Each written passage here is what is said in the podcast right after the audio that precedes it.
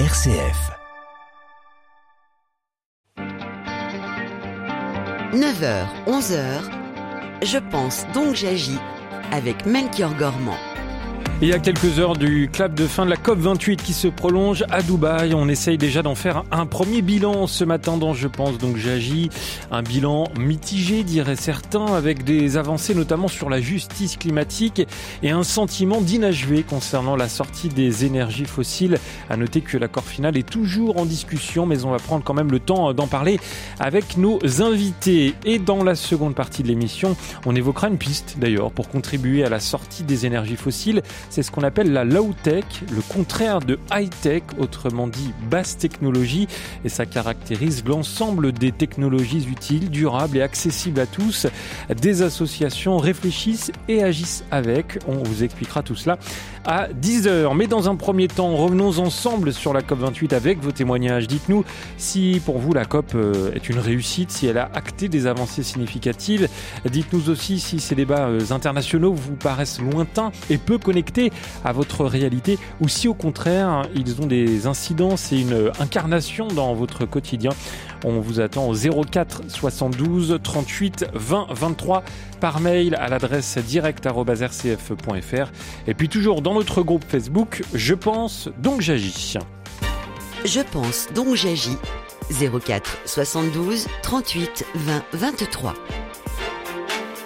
Bonjour Anne Kerléo. Bonjour Melchior, bonjour à toutes et à tous. Et ce matin, on, on tente de faire un premier bilan de la COP28 qui est en train de s'achever à Dubaï. Oui, c'est ça, vous le disiez, elle se prolonge. Bon, c'est un peu un classique, hein, mais cette fois-ci, euh, le président de la COP avait fixé un horaire de fin. Bon, bah, l'horaire euh, est dépassé. Le dernier projet de texte euh, ne mentionne plus la sortie des énergies fossiles. Un nouveau texte devrait être présenté dans la journée. Alors, à la fin de chaque COP, on scrute le texte final en se demandant s'il contient de réelles avancées et si ce qui est écrit sur le papier va réellement, concrètement, s'incarner dans la réalité. Alors, c'est ce qu'on va essayer de faire ce matin, sachant donc que ça va être un peu compliqué puisqu'on n'a pas le texte définitif, mais en tout cas, on a euh, beaucoup d'échos de la COP. On a aussi une de nos intervenantes qui est sur place. Alors, comme souvent, vous le disiez, euh, le bilan euh, peut être considéré comme mitigé. Ça dépend si on regarde le, verre à, moitié vide ou, le verre à, moitié plein. Mais si on regarde les deux grands sujets de cette COP, la justice climatique et le sort des énergies fossiles, vous le disiez, globalement, on peut dire qu'il y a eu de réelles avancées concrètes sur le premier, la justice climatique, et qu'à l'heure qu'il est, ça patine sur le second. Et puis, euh, en marge des négociations officielles globales, la COP, c'est aussi tout un tas de négociations bilatérales ou multilatérales entre pays, entre aussi entreprises, des initiatives prises par des groupes de pays, par des entreprises, des déclarations, des propositions portées par la société civile, les ONG. On essaiera aussi de regarder euh, ce qui, de ce côté, peut donner des perspectives. Et pour en discuter dans cette première partie, Anne, jusqu'à 10h, on a le plaisir d'accueillir trois invités ce matin. Oui, d'abord, euh, avec nous depuis Dubaï, Judith Lacnit, bonjour. Alors, est-ce que Judith Lacnit est avec ah. nous? Est-ce que vous nous entendez, Judith? elle, est en train d'arriver pour euh, pour être. Euh, D'accord. eh ben, on va on va saluer nos autres invités en attendant. Maurice Drapier. Alors lui aussi, il va nous rejoindre. Je ne sais pas s'il est avec nous. ce matin, on a des soucis de connexion. Est-ce que vous êtes là, Maurice Drapier? Vous, m'entendez? Oui, je suis avec vous. Oui. Bonjour, vous êtes euh, ambassadeur de l'association euh, Arocha. Alors Arocha, c'est une euh, organisation chrétienne internationale de conservation de la nature qu'on a eu souvent l'occasion d'accueillir dans cette émission.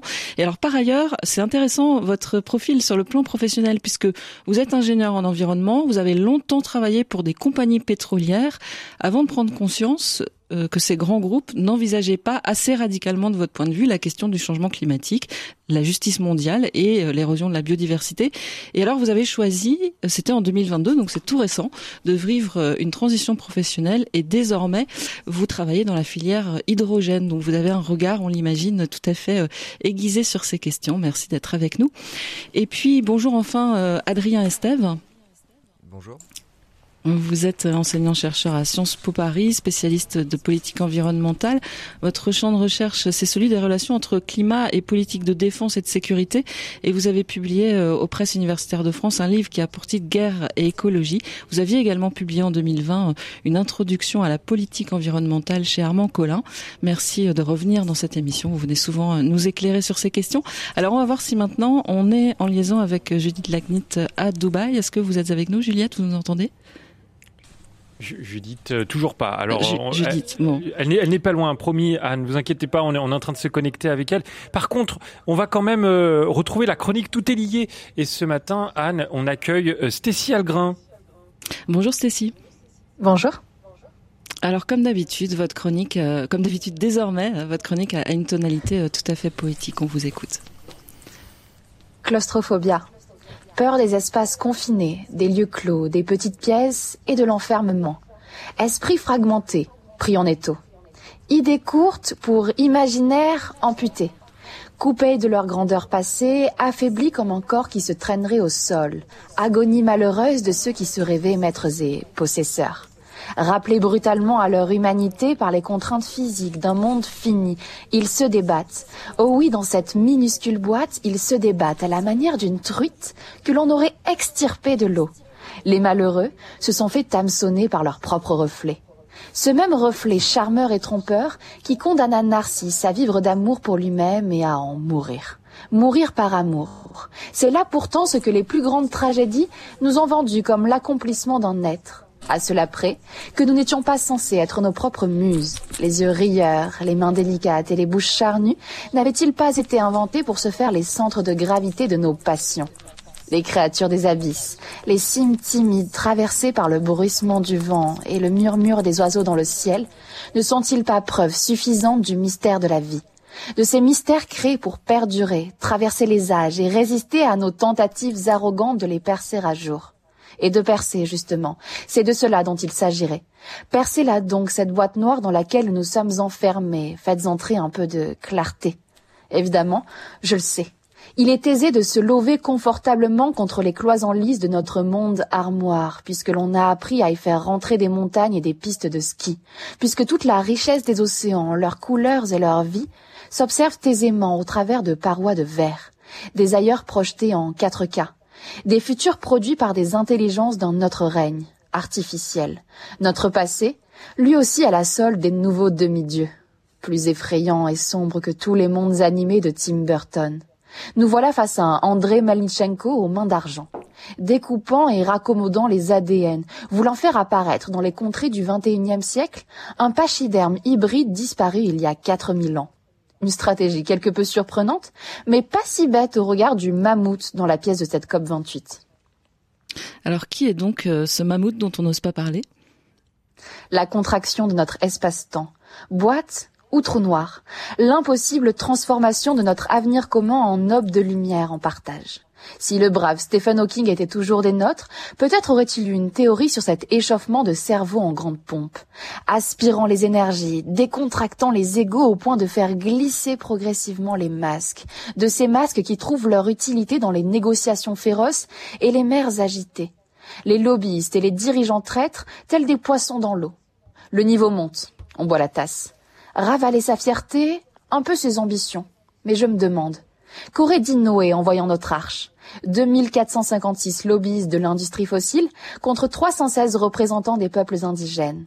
Plus de jets privés que de femmes dirigeantes. Peu de roseaux, beaucoup de bitume. Pour les accords comme pour les arches, les mots comptent. Construire demain, donner une chance à la vie. C'était un beau projet rempli de poésie et d'humanité. Et nous voilà déçus. Aucun mépris, aucun jugement. L'arche a bien changé. Elle n'est pas la seule. À quoi bon d'autres s'attendre lorsque l'on joue avec les règles, les transgressant toutes? Non, rien de surprenant. Après tout, Noé aussi a changé. Il est devenu banquier. Merci beaucoup Stécie Algrin pour euh, cette chronique qui nous donne du, du grain à moudre. On peut euh, euh, retrouver cette chronique. Tout est lié en podcast, en réécoute sur rcf.fr. Et je rappelle que vous avez la parole ce matin dans Je pense donc j'agis pour discuter avec nous de la, COP 28. Hein. Dites-nous si pour vous c'est une réussite avec les informations qu'on a pour le moment, bien sûr, si elle a acté des avancées significatives. Et puis dites-nous aussi si ces débats vous paraissent lointains et peu connectés à votre réalité, ou si au contraire ils ont des incidences c'est une incarnation dans votre quotidien. On vous attend pour discuter avec nous au 04 72 38 20 23. Bon bah voilà, Anne, hein, Stécie a, planté le décor comme on dit. Oui, alors bah, peut-être qu'on peut prendre le temps d'un tour de table pour réagir à cette chronique qui commençait en poésie, mais qui dit des choses assez concrètes aussi sur cette COP 28. Adrien et Steph, qu'est-ce qui vous euh, a accroché votre oreille dans ce qu'on vient d'entendre? Que, Noé était banquier essentiellement. C'est-à-dire que euh, c'est vrai qu'aujourd'hui la, question majeure euh, qui agite cette COP 28, c'est aussi la question des, financements euh, de la transition et, des financements de, de, des pertes et préjudices de ce fameux fonds dont on va reparler peut-être plus tard. Et aujourd'hui, c'est une COP qui est très business en réalité. C'est ça qui est très intéressant finalement dans cette COP aussi. Et peut-être d'un mot déjà, c'est très business et du coup c'est une bonne chose ou ça vous désespère?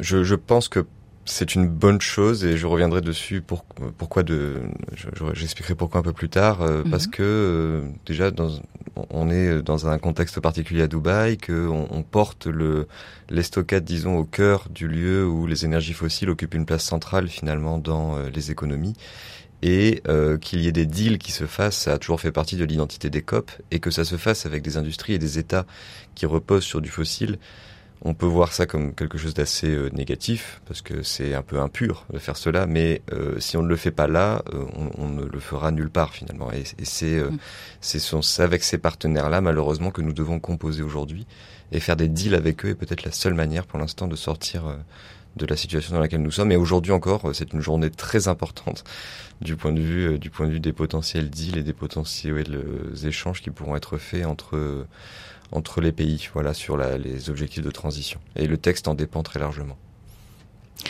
Maurice Drapier, euh, vous, de comment vous accueillez cette euh, chronique de Stécie Algrin?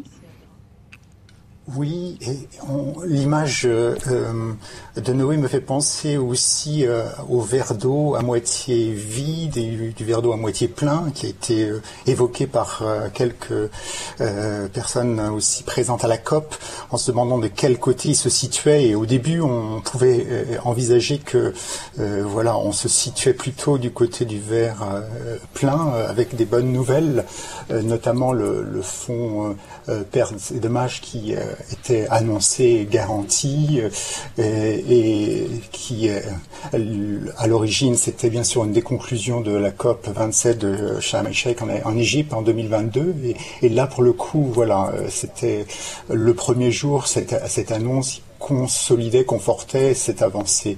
Après, il y a toujours va, cette question au niveau financier de, du fonds vert pour euh, la transition, exactement. Et puis la sortie des énergies ouais. fossiles qui n'est toujours pas garantie. Oui, on va revenir à tout ça. Euh, Judith Lagnit, bonjour. Ça y est, on vous entend enfin, bonjour. je pense, depuis Dubaï. Merci euh, d'être avec nous. Alors, j'espère qu'on était en train de régler en même temps les, les soucis de connexion. Euh, vous avez pu entendre la chronique de Stécie Algrin quand même. Euh, oui, Qu'est-ce qui vous, vous a frappé dans ce qu'elle a dit? Il y a un chiffre que je retiens, c'est 2456 lobbyistes. Ça, c'est quand même très préoccupant. C'est quatre fois plus que la, la COP précédente.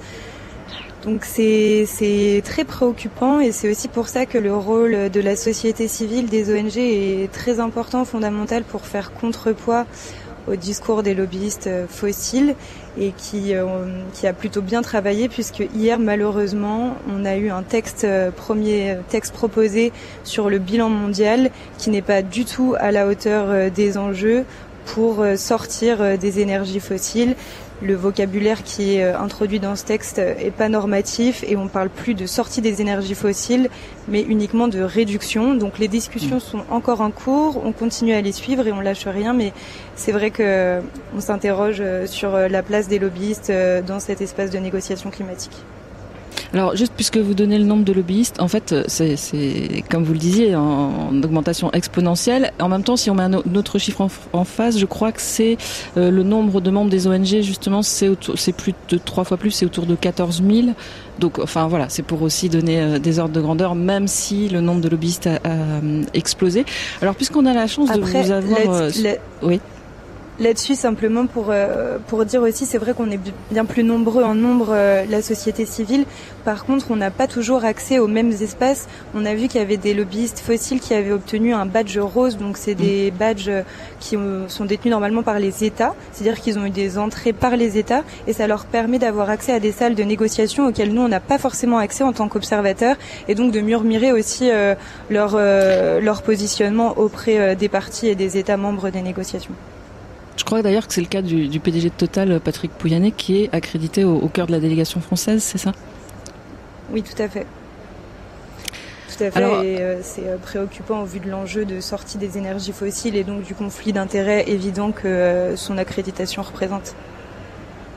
Alors, puisque on a la chance de vous avoir sur place, est-ce que vous voulez bien nous dire quand même euh, un, mot de quelle est l'ambiance ce matin euh, et puis quelle était l'ambiance hier soir, peut-être euh, à, Dubaï, au cœur de la COP 28 L'ambiance ce matin, c'est on est très tendu, mais on est très mobilisé encore pour, euh, en ces dernières heures de négociation qu'on a encore devant nous, essayer d'inverser la tendance et de remettre euh, un vocabulaire euh, fort qui permettra une sortie des énergies fossiles, une décision de COP importante et qui en fera un tournant historique. Euh, il y a plusieurs euh, personnes, notamment euh, le secrétaire des Nations Unies qui s'est exprimé hier matin, qui a rappelé l'urgence à sortir des énergies fossiles. C'est ce qu'a fait aussi le pape François dans son discours d'introduction de la COP 28. L'Union européenne pousse pour la sortie des énergies fossiles et exhorte les, les, États à prendre des décisions qui soient claires et ambitieuses là-dessus, a reconnu que le texte qui était proposé hier n'est pas à la hauteur des enjeux. Donc on espère euh, pouvoir euh, encore euh, amender le texte, en tout cas que les États amendent le texte et que les positions des pays réfractaires évoluent avant que la COP ne se termine. Et eh ben voilà, voilà le, le décor est planté comme on dit, tout comme le, le plateau. Trois invités ce matin, Judith Lacny est en direct de Dubaï qui travaille au Secours catholique, Maurice Drapier, ambassadeur de l'association Arocha, et puis Adrien Estève, enseignant-chercheur à Sciences Po Paris. Et on va tout de suite écouter notre première auditrice de la matinée au 04 72 38 20 23. C'est vous Béatrice, bonjour. Oui, bonjour, vous êtes, moi. Vous êtes, à Mont, vous êtes à Montpellier, on vous écoute. d'accord. Bonjour, euh, bonjour tout le monde, bonjour Malchior. Euh, alors moi, je, bah, je suis toujours un peu consternée d'entendre euh, nos, nos, dirigeants à travers le monde dire un peu les mêmes choses, surtout par rapport aux énergies fossiles.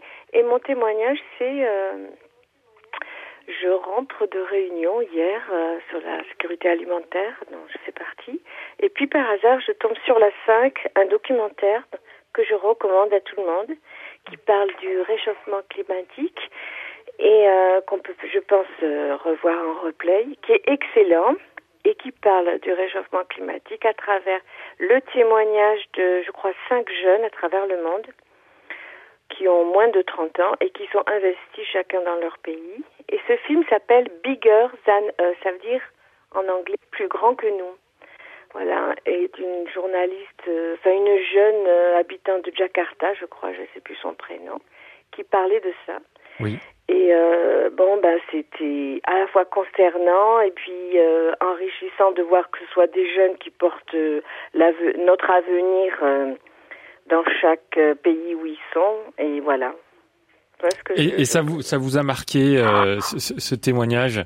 Ah ben oui, je, je pense à la COP 21, je me dis mais euh, enfin, je voyais euh, le grand fossé qui, ah qui, existe entre ces gens qui témoignent de, de, de leur action, de hmm. leur vécu, de qui défendent les populations. On parle aussi de l'immigration. Euh, euh c'était en Grèce, c'était en Indonésie, hmm. c'était euh, enfin bon, c'est oui, c'était frappant et puis on tombe aussi sur la plus grande décharge de plastique du monde je crois qu'il y a 20 000 personnes eh qui ben, travaillent. Béatrice, on, laissera les, auditeurs euh, aller voir ce documentaire, hein, dans ce cas-là, Bigger Than Us, euh, réalisé par Flore Vasseur. Merci beaucoup, en tout cas, d'être venu euh, en parler ce matin dans, dans Je pense donc j'agis.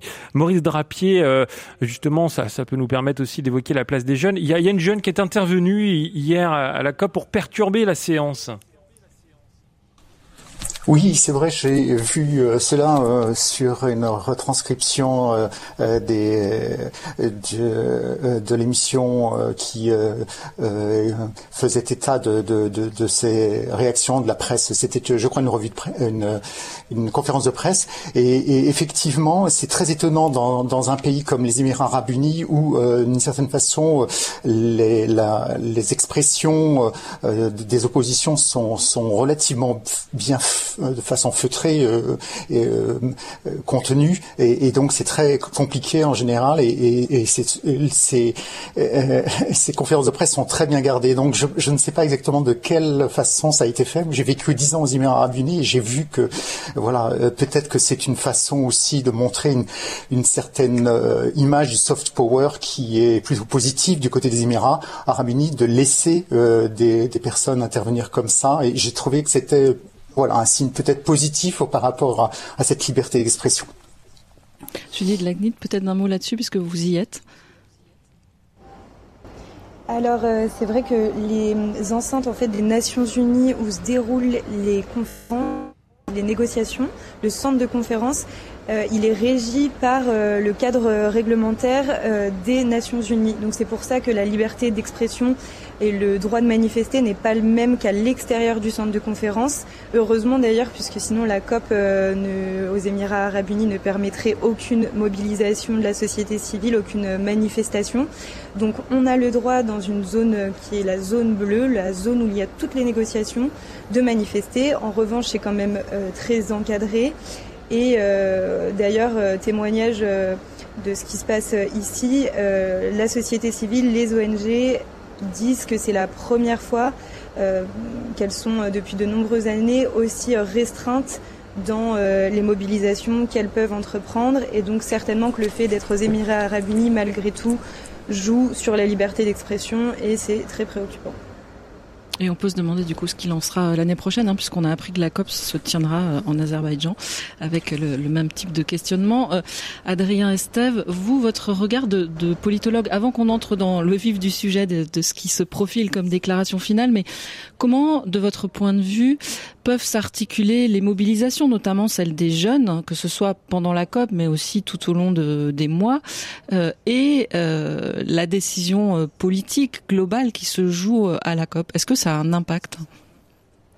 Ça a un impact et je pense qu'il faut maintenir la pression. Aujourd'hui, l'enjeu, c'est de maintenir la pression sur sur le président de la COP, sur les Émirats, sur les États pétroliers et euh, cette pression, elle, euh, elle fonctionne. Elle fonctionne parce qu'aujourd'hui, euh, on le voit bien avec le scandale qu'a provoqué la publication anticipée du texte, enfin du projet de texte final. On, on voit qu'il y a un, un, effet de scandale très fort. vous regardez les titres des journaux internationaux ce matin, le Financial Times, beaucoup reprennent des éléments de langage qui sont ceux des ONG, qui sont ceux des, des partisans du climat, et qui appellent effectivement les Émirats à, et les États pétroliers à inscrire dans le texte final cette fameuse sortie, cette phase-out euh, des, énergies fossiles, qui aujourd'hui est complètement absente. Euh, l'enjeu pour les Émirats, il est, il est gigantesque aujourd'hui et la pression est sur leurs épaules puisque les, les Émirats veulent réussir leur COP. Il faut le savoir, hein, c'est important pour eux de donner l'image euh, d'un État vertueux qui, qui avance sur ces questions et euh, ils sont donc sous pression, euh, voilà. Et cette pression, c'est une pression sur ce que, sur l'image même que veulent renvoyer les Émirats dans le monde aujourd'hui. Le sultan Al-Jaber aujourd'hui dans une situation très inconfortable grâce à cela aussi. Et, y a, il faut continuer à maintenir la pression. Alors vous parlez de phase out, hein, ça se passe en, anglais. Euh, le, le débat, c'est est-ce que ça va être phase out ou phase down? Euh, L'un des deux voulant dire sortie et l'autre voulant dire euh, réduction. Je vous propose qu'on commence à entrer dans, dans le vif des deux grands sujets. Et le premier étant celui de la justice climatique qui s'est joué plutôt en début de COP. On peut dire que ça avait plutôt bien commencé parce que dès le jeudi 30 novembre, un accord avait été trouvé sur le financement de ce qu'on appelle les pertes et dommages. Alors d'abord, je dis de l'acnite, c'est un, un vocabulaire un peu technique. Qu'est-ce que ça veut dire pertes et dommages, lost and damages en, anglais? Euh, donc c'est vrai que cette COP elle avait commencé, démarré sur les chapeaux de roue avec euh, l'adoption de ce fonds sur les pertes et dommages, c'est-à-dire un fonds permettant de soutenir financièrement les pays victimes des conséquences du changement climatique. Donc les pertes et les dommages c'est bien ça, c'est les inondations, les sécheresses, c'est une demande des pays euh, les plus vulnérables au changement climatique, notamment les pays insulaires, depuis plus de 30 ans. Donc ça a été vraiment un moment euh, historique euh, que d'adopter la création de ce fonds lors de la COP 27 l'an passé, à la fin de la COP. Et là, cette année, d'ouvrir la COP 28 avec l'opérationnalisation du fonds. Ça a créé un moment euh, d'euphorie, mais ensuite, il y a eu les premières annonces des montants des contributions au fonds. Et là, à l'heure actuelle, on est à 655 millions de dollars Et c'est important, mais ça reste dérisoire en fait au regard des besoins des pays vulnérables pour faire face aux impacts les plus sévères du changement climatique qui pourrait aller jusqu'à 580 milliards de dollars par an d'ici 2030. Donc on voit que le gap, le fossé est encore important. Mais il y a, y a, différentes choses. En fait, pour bien comprendre, là, quand on parle des pertes et dommages, c'est vraiment les dommages irréversibles déjà causés, en fait, ou déjà en marche, en tout cas, c'est ça? Oui, tout à fait. Ça peut être des dommages de nature euh, économique, donc euh, comme je le disais, euh, montée des eaux, inondations, sécheresse, qui causent des pertes de récoltes, d'habitat, d'infrastructures. Mais ça peut être aussi des dommages non économiques. Nous, on se bat aussi pour que ce soit reconnu, c'est-à-dire une île qui serait submergée, c'est aussi une langue, une culture qui peut disparaître, et donc on le reconnaît ça aussi comme faisant partie des pertes et des dommages conséquents euh, liés au changement climatique. Et on va continuer d'en parler euh, ensemble hein, de cette COP28 avec nos trois invités ce matin. Judith Lacnit, pardon, Maurice Drapier et Adrien Estève. Vous continuez également de témoigner comme Béatrice pour nous parler de la COP28, de vos attentes. Dites-nous si c'est une réussite ou non. 04 72 38 20 23, c'est le numéro à composer pour venir à l'antenne. On fait une petite pause. À tout de suite.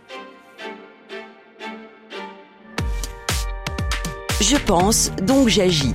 Avec Melchior Gormand et Anne Kerléo, une émission de RCF en codiffusion avec Radio Notre-Dame.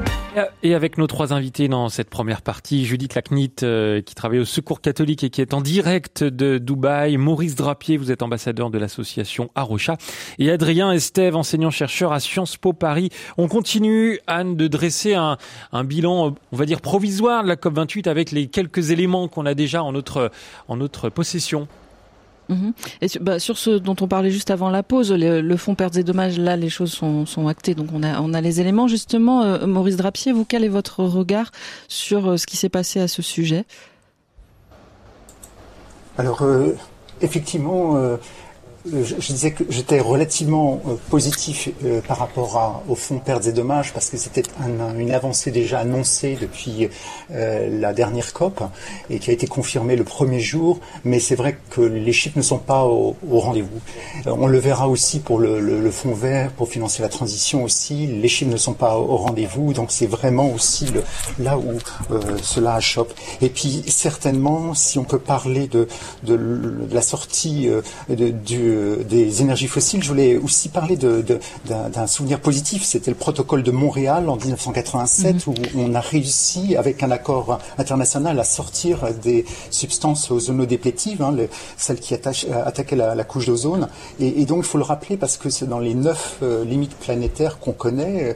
Euh, donc, la sortie, enfin, le, cette menace a été évitée et, et, constitue un front, si vous voulez, défensif par rapport à, à ces limites planétaires le, donc le, la couche de zone est stabilisée si vous voulez, depuis, hmm. depuis donc de 1990 et les années suivantes. Ça veut donc dire ça, c'est à, se souvenir. Dans, dans l'expérience d'un phase-out, effectivement, le, le phase-out du protocole de Montréal a été un succès. Euh, Adrien Estave, il y a une autre question qui se pose autour du, du fonds pertes et dommages, c'est qui va le piloter? Et a priori, ce qui émerge de cette COP, c'est que ce serait la Banque mondiale, et là aussi, ça pose un certain nombre de questions. Ça pose euh, un certain nombre de questions. C'était la Banque mondiale, donc c'était une revendication des pays développés plutôt, qui, qui sont toujours, euh, disons, euh, plutôt partisans d'héberger les différents fonds à la Banque mondiale. C'est quelque chose qui est même considéré comme assez négatif du point de vue des pays en voie de développement, qui ont toujours été très hostiles au financement de la Banque mondiale pour un grand nombre de raisons. Une des raisons étant les modes de financement eux-mêmes par la Banque mondiale, qui peuvent être aussi des prêts, enfin qui sont moins faciles à finalement à, accéder finalement que, que dans d'autres euh, d'autres canaux. La Banque mondiale, c'est une organisation très complexe, très bureaucratique. Obtenir des fonds de la Banque mondiale, c'est compliqué. Donc héberger le fonds là-bas, c'est un signal qui a été sans doute mauvais envers les pays en voie de développement. Euh, le second enjeu, c'est pas seulement la Banque mondiale, c'est euh, comment il va être financé ce fonds. Et ça, c'est quand même l'enjeu majeur. Aujourd'hui, les, estimations euh, et les promesses qui sont faites, en tout cas, notamment par les États développés, sont bien en dessous de ce qui serait nécessaire. On, parle d'un fonds qui devrait être doté en milliards, voire en dizaines de milliards de dollars. Et là, on en est à quelques centaines de millions de promesses. Et, une des faiblesses de ce fonds, c'est qu'il n'y a pas d'obligation de la part des États, notamment euh, émetteurs de carbone et notamment émetteurs de carbone dans l'histoire, d'y contribuer plus que les autres. Chose qui quand même euh, était euh, est toujours un, principe fondateur des négociations climatiques internationales, une responsabilité plus forte des États émetteurs de carbone, notamment dans l'histoire, qui n'a pas été introduite dans le cadre de ce fonds. Donc les États-Unis, par exemple, pour l'instant, dans leurs promesses, sont bien en deçà de ce qu'ils devraient de ce qu'ils devraient provisionner. Mais de toute façon, c'est un fonds, euh, Judith Lacnit, qui est basé sur la base, enfin c'est sur la base du volontariat. En gros, contribue qui veut, c'est ça, ou c'est quand même un peu plus contraignant que ça? Non, c'est tout à fait euh, ça et je partage, euh, je partage tout à fait ce qui, ce qui vient d'être dit. c'est pour ça qu'il y a un vrai enjeu à reconnaître dans toutes les négociations là euh, la responsabilité commune mais différenciée, c'est-à-dire le fait que des États historiquement émetteurs de gaz à effet de serre doivent aujourd'hui contribuer à accompagner la transition ou financer les pertes et les dommages pour euh, les pays qui, qui en sont le moins responsables, souvent les, pays du Sud, et qui ont euh, le moins de ressources pour s'y adapter. C'est une question de justice climatique, et euh, c'est ça qu'on a qu'on n'a pas assez vu dans les négociations, dans le résultat des négociations sur la question des pertes et des dommages, mais sur bien d'autres sujets, et notamment la question de l'adaptation. Alors justement, venons-y à, cette question de, l'adaptation et de son financement aussi pour euh, pour les pays euh, du Sud. Euh, Maurice Drapier, vous aviez commencé là-dessus à dire que là non plus, c'était pas tout à fait suffisant. Il y a des avancées quand même?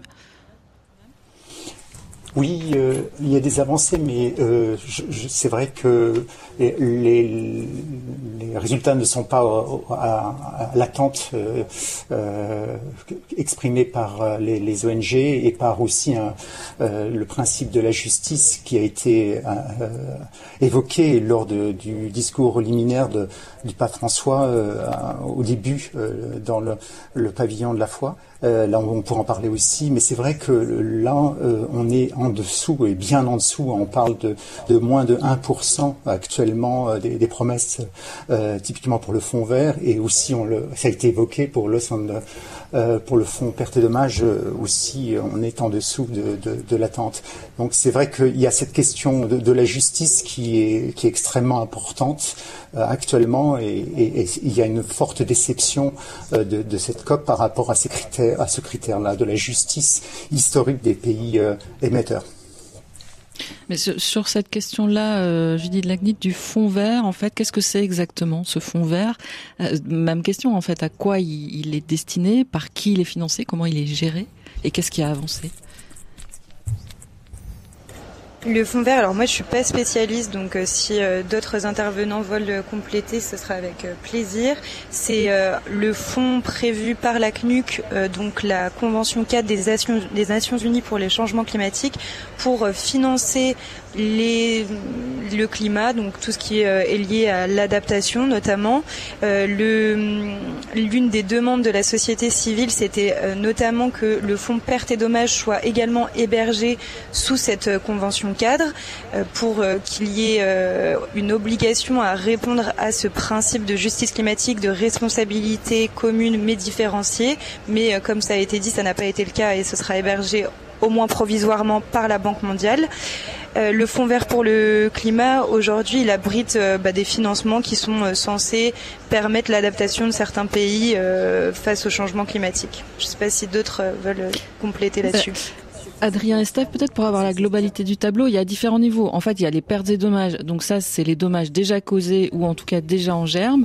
Il y a le financement de l'adaptation parce qu'on sait que quoi qu'on fasse, le réchauffement climatique, il est en marche et il va falloir s'y adapter. Et puis il y a aussi le volet qu'on appelle atténuation, c'est comment on continue à ne pas euh, euh, se laisser, euh, enfin à ne pas partir sur des trajectoires de plus 4 ou plus 5 degrés, mais comment on continue à atténuer, à essayer en tout cas le réchauffement climatique.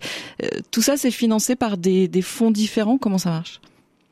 Euh, le, système de fonds est très complexe. Ce qui est vrai, c'est qu'on a trois grands objectifs dans la politique climatique euh, internationale qui sont l'atténuation, l'adaptation et ce qu'on appelle la résilience. Euh, et la perte des dommages, on va voir, c'est plutôt de la résilience. Donc on a l'atténuation qui est donc réduire les émissions de, GES, de gaz à effet de serre, euh, notamment euh, voilà à travers les accords comme l'accord de Paris ou d'autres qui prévoient des contributions des États en la matière. Donc on a l'atténuation, c'est traiter les causes du dérèglement climatique et atténuer le dérèglement climatique. Ensuite, on a l'adaptation, c'est gérer les conséquences. Donc, il y a une différence entre cause et conséquences. Donc, on va gérer plutôt cette fois-ci les impacts du dérèglement climatique sur les sociétés. Mais l'adaptation, c'est un effort de très long terme. L'adaptation, quand on fait l'adaptation climatique, on le fait sur 10, 20, 30 ans, voire parfois 50 ans.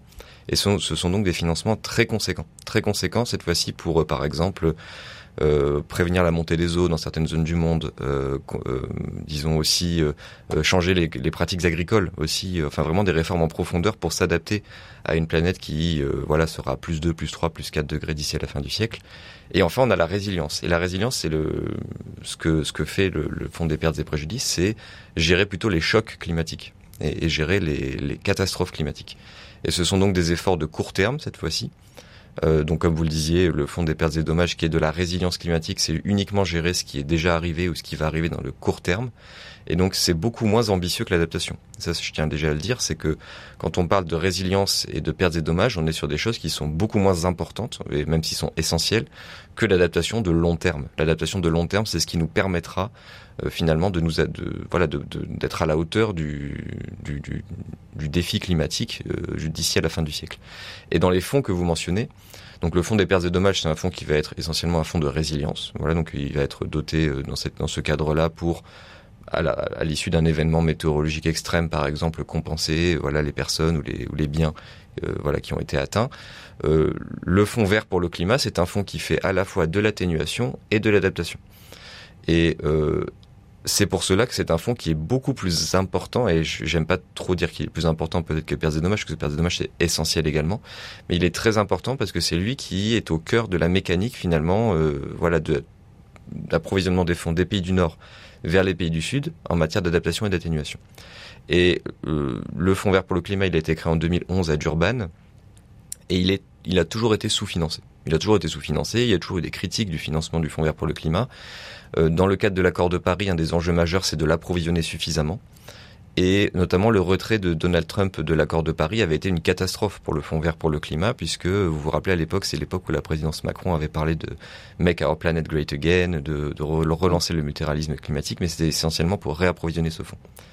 Euh, sans ce fonds et sans euh, finalement le, un approvisionnement suffisant de ce fonds, euh, les pays en voie de développement euh, bah, constatent qu'il n'y a pas, enfin que les pays développés ne s'engagent pas ou ne s'engagent plus en, matière climatique. Donc il a un effet de signal très fort ce fonds au-delà de, de son importance.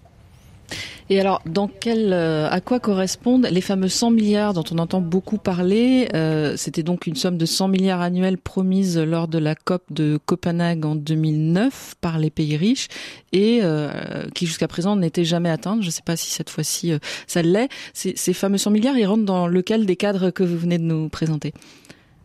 Alors il rentre bien sûr dans le fonds vert pour le climat. Idéalement, on imagine que ces 100 milliards, ils devraient être dans le fonds vert pour le climat euh, et ils devraient déjà exister euh, et, bénéficier aux, pays en voie de développement. Euh, maintenant, quand on fait du financement climatique, on considère tous les fonds qui existent. Et parfois, vous n'avez pas uniquement des fonds, pas uniquement le fonds vert et même pas uniquement des fonds climat.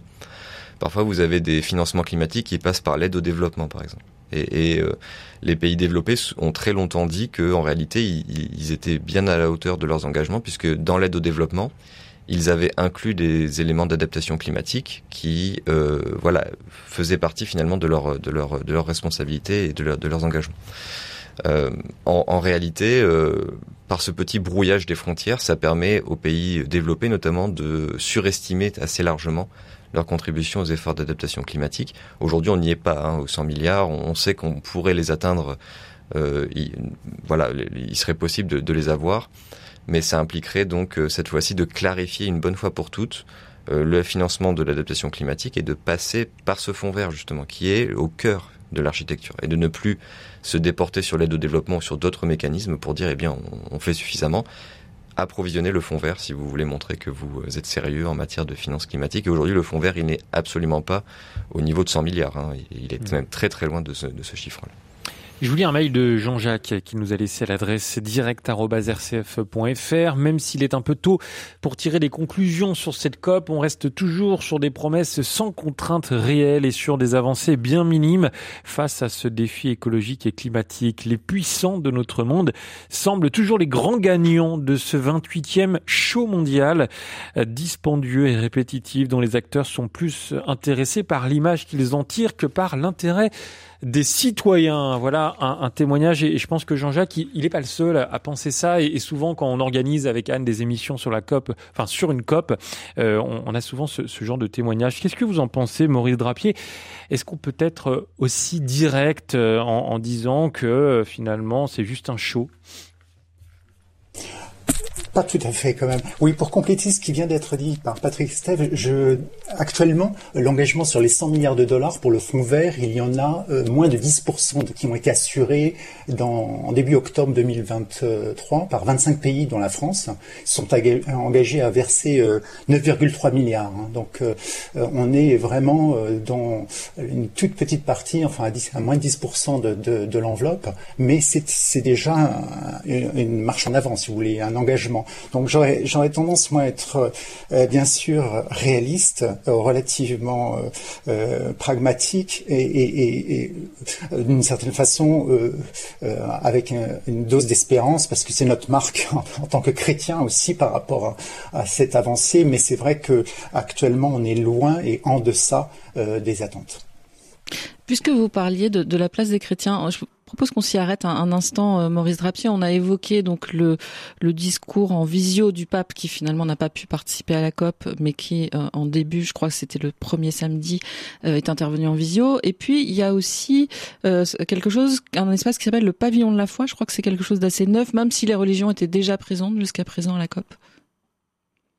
Oui, elle l'était euh, dans les précédentes COP, mais de façon informelle. Et se réunissait, si vous voulez, en dehors euh, des, des espaces officiels. Et là, euh, donc, le pavillon de la foi, il faudrait juste que je l'intervenante qui vient de, de, Dubaï me, me, confirme, c'était dans le, la zone verte, donc à l'extérieur, si vous voulez, de, de, de, la zone officielle, je crois qui était la, la zone bleue des, des discussions plénières. Et, et, des invités, donc des on l'a dit, des lobbyistes et des diplomates, mais euh, c'est la première fois effectivement qu'il y avait un espace euh, en tant que tel, euh, donc qui rassemblait les différentes confessions du monde entier, pas les, religions indigènes, mais les grandes religions du livre et quelques autres religions asiatiques aussi hindou-bouddhistes. Et de votre point de vue, quelle, quelle peut être, enfin vous l'avez un peu dit, mais quelle peut être, doit être la contribution des religions à un rendez-vous comme celui-ci?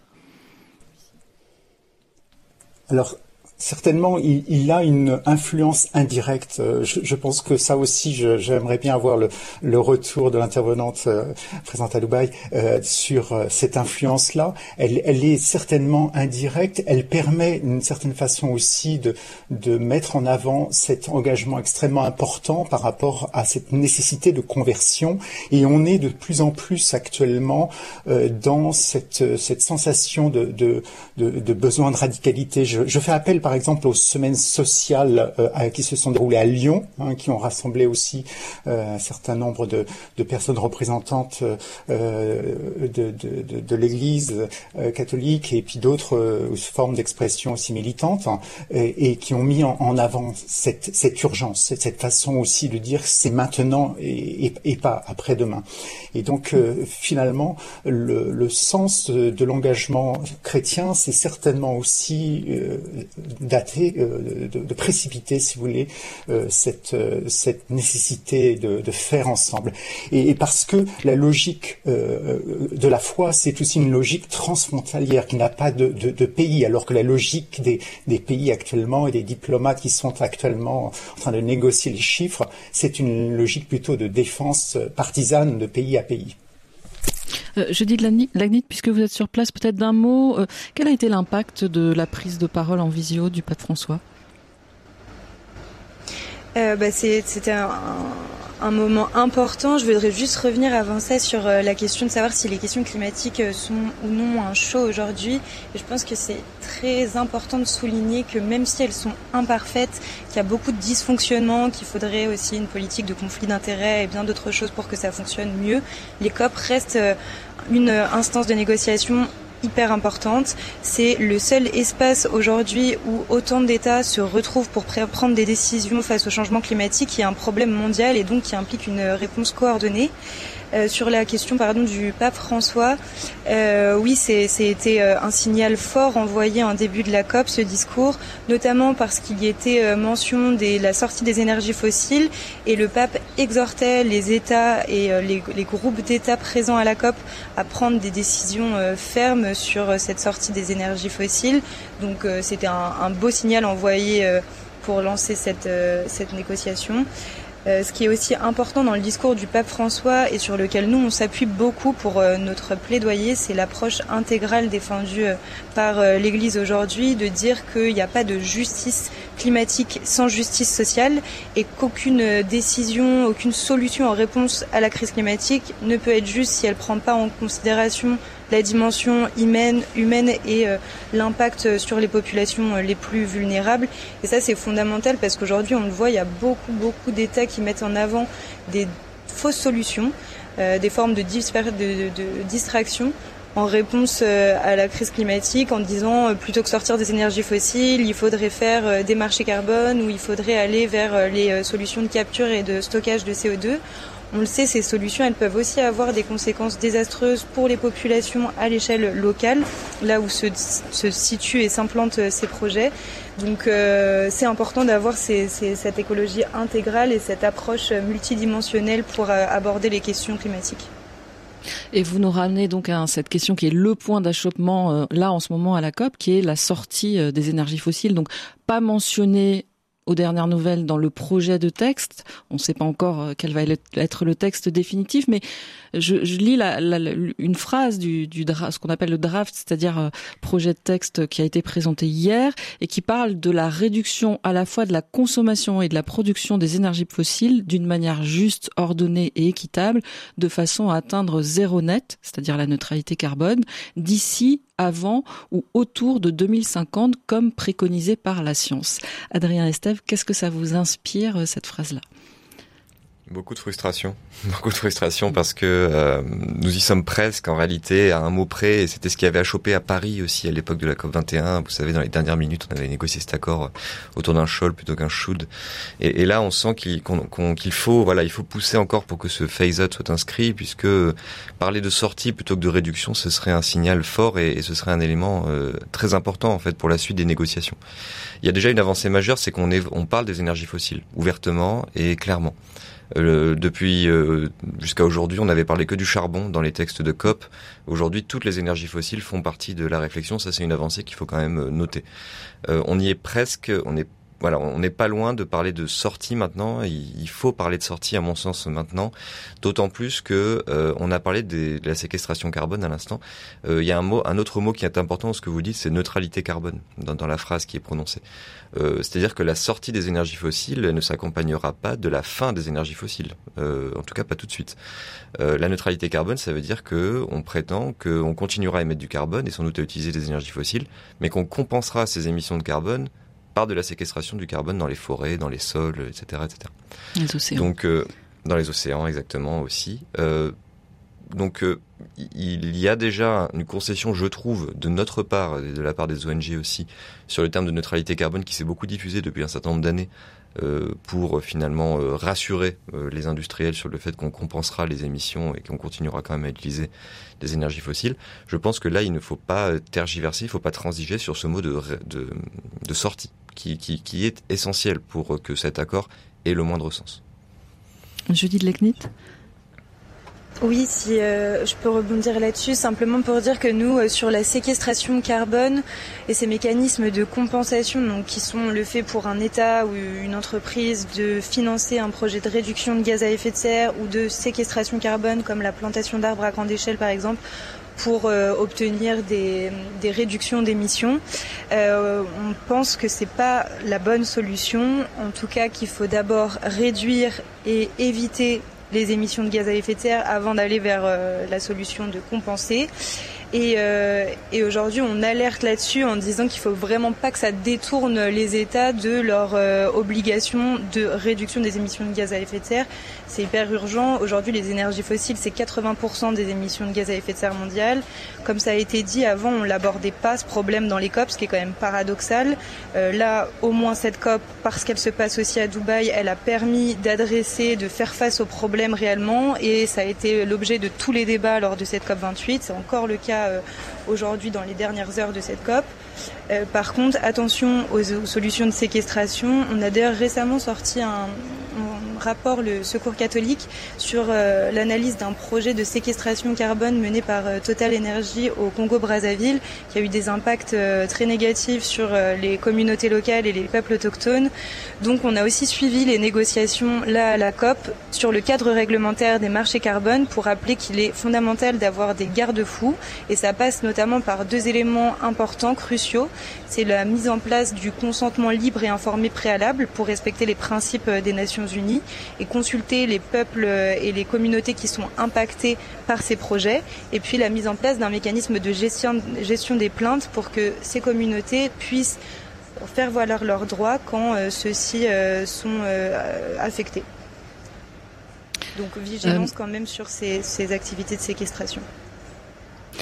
Maurice Drapier, vous qui avez vécu, je le disais en début d'émission, cette ce retournement un peu, enfin la prise de conscience que l'industrie pétrolière ne changerait pas, si j'entends bien ce que vous dites de votre parcours, c'est un peu ça.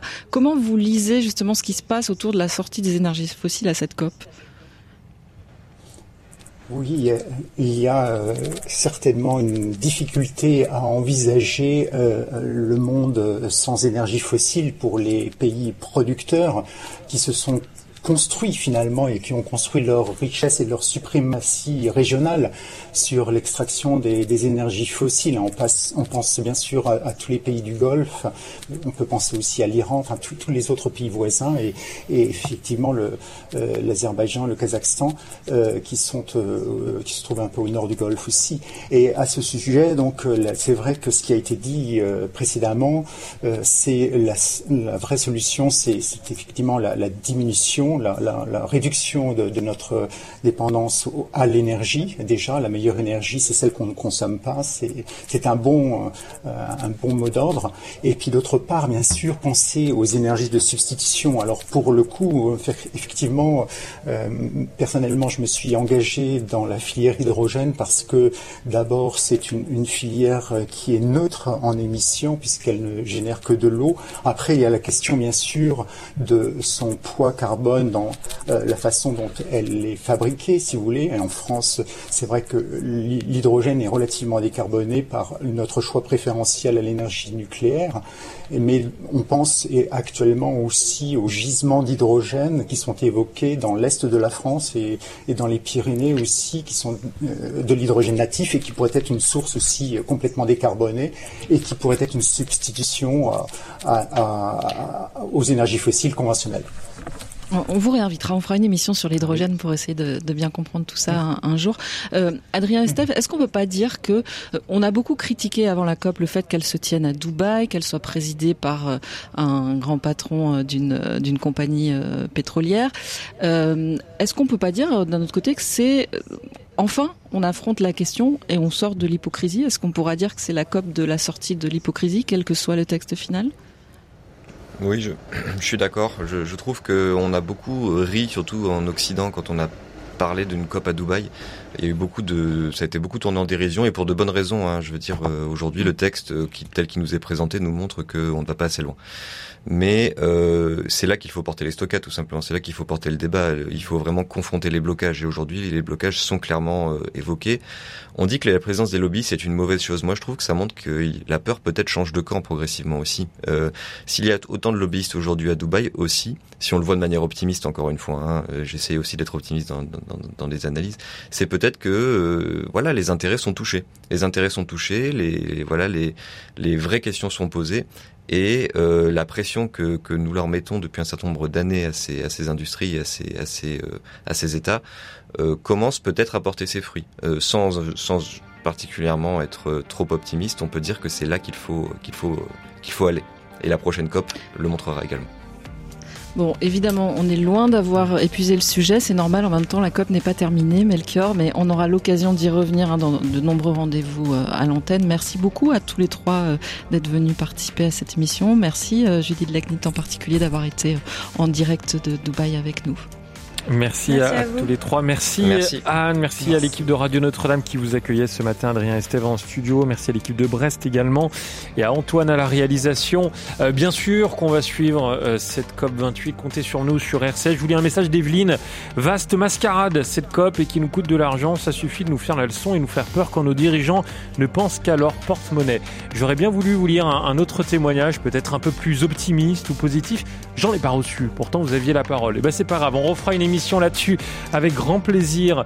Euh, Anne, dans un instant, on va essayer de sortir justement des énergies fossiles. Alors c'est un vaste défi. On va évoquer une piste. Ça s'appelle la low tech. C'est le contraire de high tech. On va définir tout cela, vous inquiétez pas. On va faire le point avec nos invités et vos appels au 04 72 38 20 23. À tout de suite.